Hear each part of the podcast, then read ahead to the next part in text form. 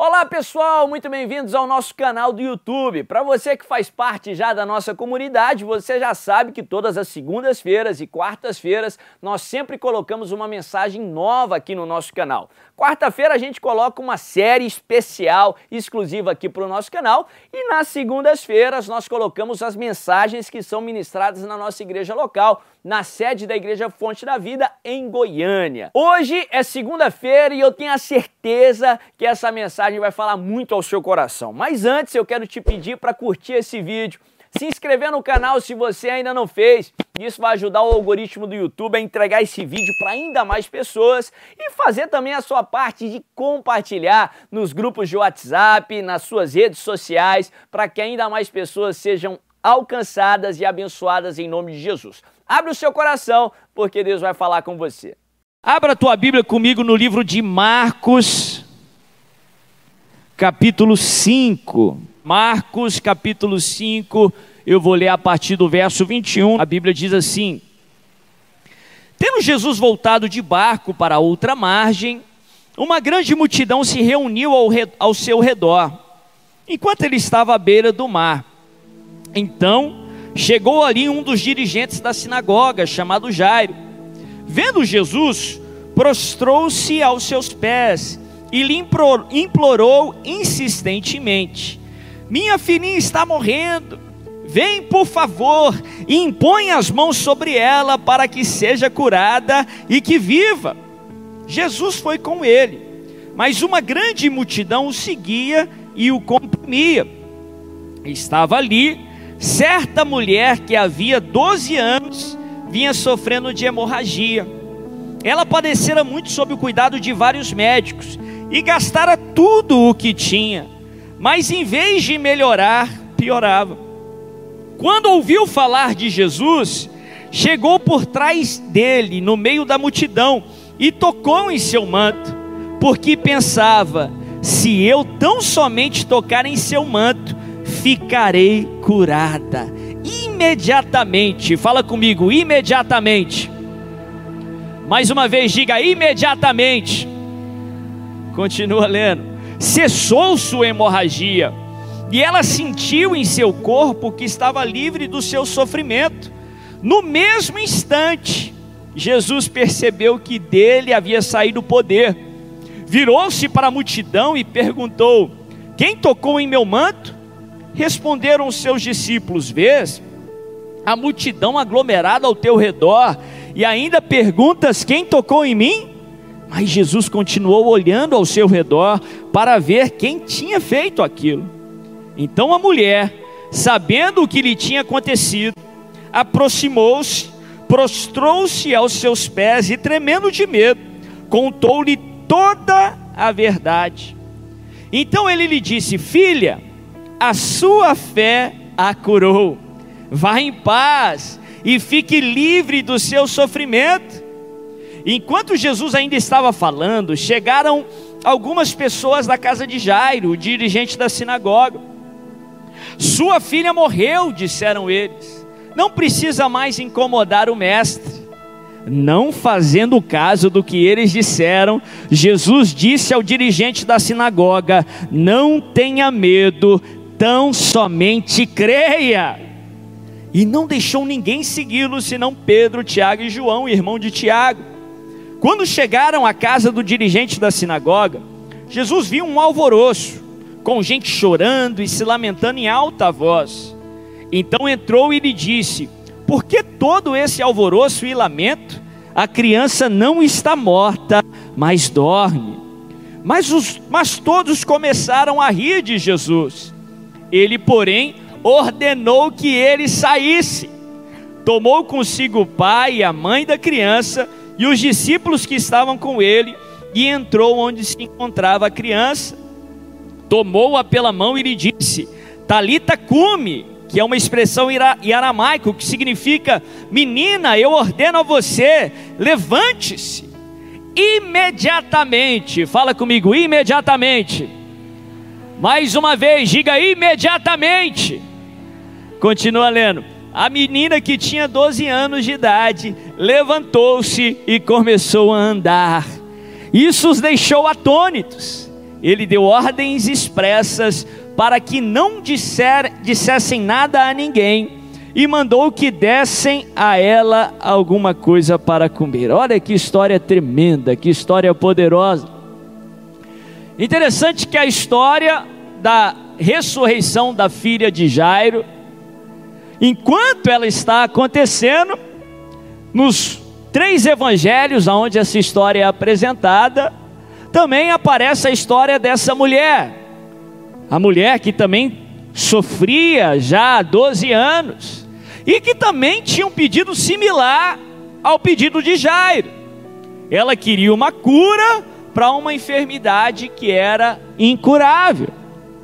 Interessante que nessas duas histórias, a Bíblia fala que quando esses dois personagens, quando estavam com uma queixa, quando eles estavam com um pedido, eles vêm e os apresenta a Jesus, e quando Jesus responde, imediatamente eles são curados.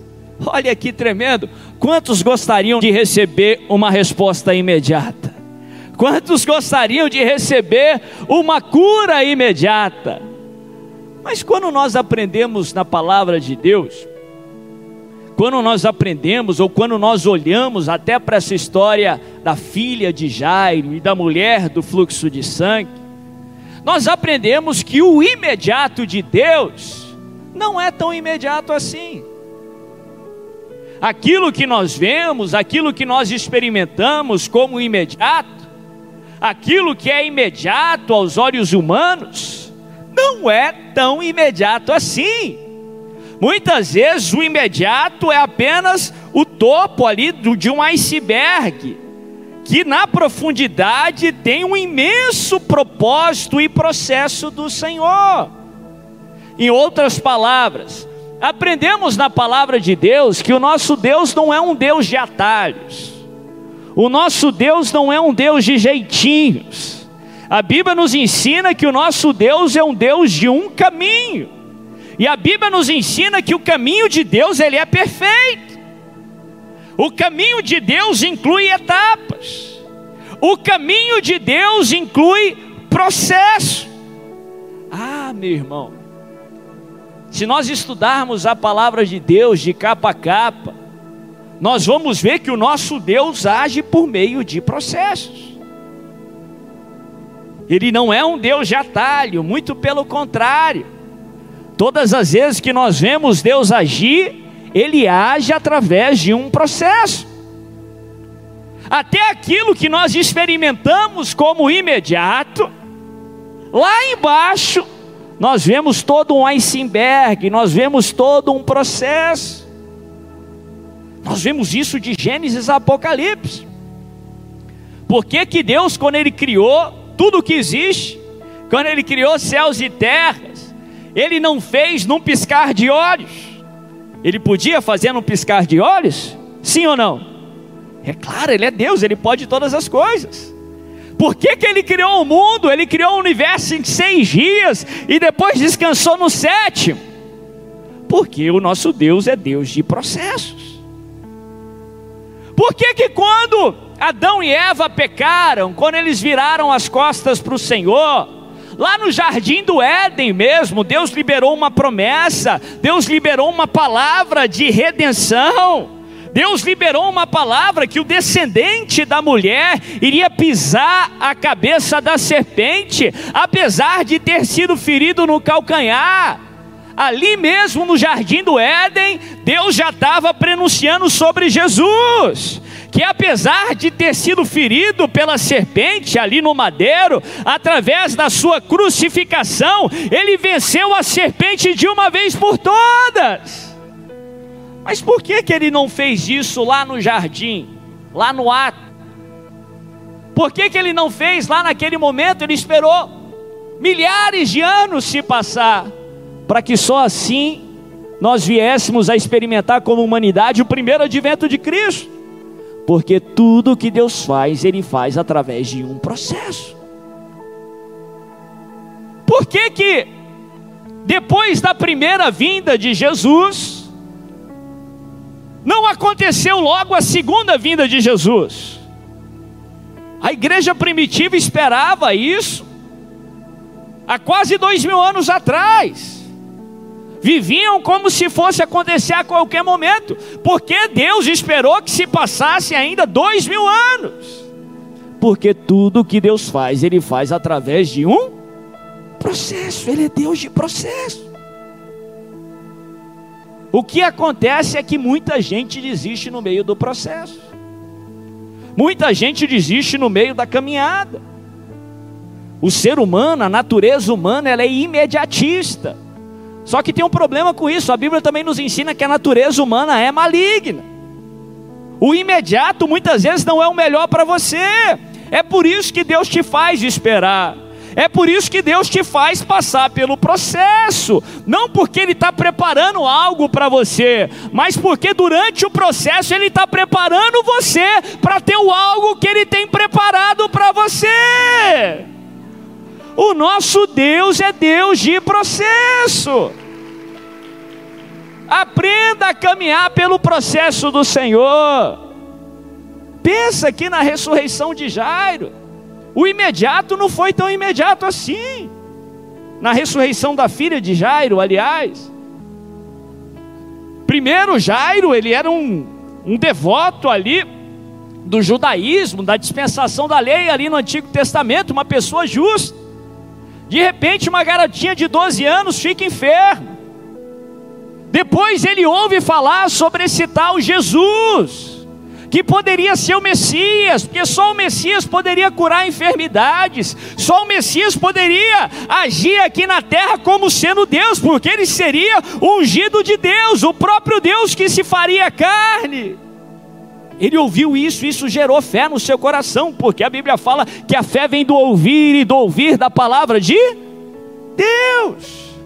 E depois ele teve que tomar uma decisão muito séria, porque se ele reconhecesse Jesus diante de todos, isso lhe seria um risco ali para aquela sociedade. Ele poderia ser banido da sinagoga, ele poderia perder sua função aquilo gerou fé no seu coração, e ele, no desespero, ele decidiu se arriscar. Ele precisou saber quando Jesus ia voltar ali para Cafarnaum. E quando ele soube a hora que Jesus ia chegar, ele foi até o encontro de Jesus. Ele precisou se prostrar diante do Senhor, se render diante dele e mostrar para todos que ele cria que Jesus era ungido de Deus, que Jesus poderia curar enfermidades ele teve que clamar, ele teve que interceder pela sua filha. Jesus ouviu e Jesus respondeu, e Jesus disse que iria lá à sua casa, onde a sua filha estava acamada. No meio do caminho, Jesus tinha que passar por Carfarnaum, a multidão aglomerando Jesus, a multidão apertando Jesus, e no meio do caminho aparece uma mulher que Jairo nem conhecia. No meio do caminho aparece uma mulher e ela toca em Jesus, e a Bíblia fala que poder sai de Jesus. E a Bíblia fala que se não bastasse toda aquela aglomeração, toda aquela dificuldade, Jesus indo ali à casa de Jairo para curar a sua filhinha de 12 anos que estava terrivelmente enferma, Jesus para no meio do caminho. E Jesus começa a olhar para a multidão, pensa no que passou na mente de Jairo, pensa no seu desespero. Jesus para de olhar por lado, Jesus para de olhar para essa multidão, e Jesus começa a perguntar: é quem me tocou? Quem me tocou? Num dos evangelhos, a Bíblia fala que foi Pedro que disse para Jesus: disse, Senhor, está todo mundo te tocando. Vês essa multidão e está perguntando quem te tocou. E Jesus insiste por um tempo, por um tempo. Não sei se foi minutos, mas com certeza na cabeça de Jairo foi horas, foi uma eternidade. Sua filhinha de 12 anos estava terrivelmente enferma. Até que, quando a mulher não conseguia mais se esconder, a Bíblia fala que ela se revela a Jesus.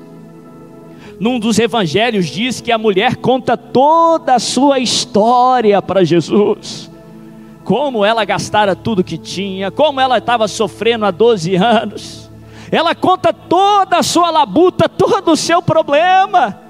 Até que depois daquele tempo, eu não sei se foi meia hora, uma hora, mas com certeza no coração e na mente de Jairo foi uma eternidade. Jesus vira para aquela mulher e diz assim: Filha, a tua fé te salvou. Quando Jesus acabou de falar aquilo, a Bíblia fala que chegaram os conhecidos ali da casa de Jairo. E chegaram para ele e disse: Jairo, pode parar de importunar o mestre. Pode parar de, de chamar ele, não faz ele lá na tua casa, sabe por quê? A sua filha morreu. Vieram pessoas para desencorajar Jairo.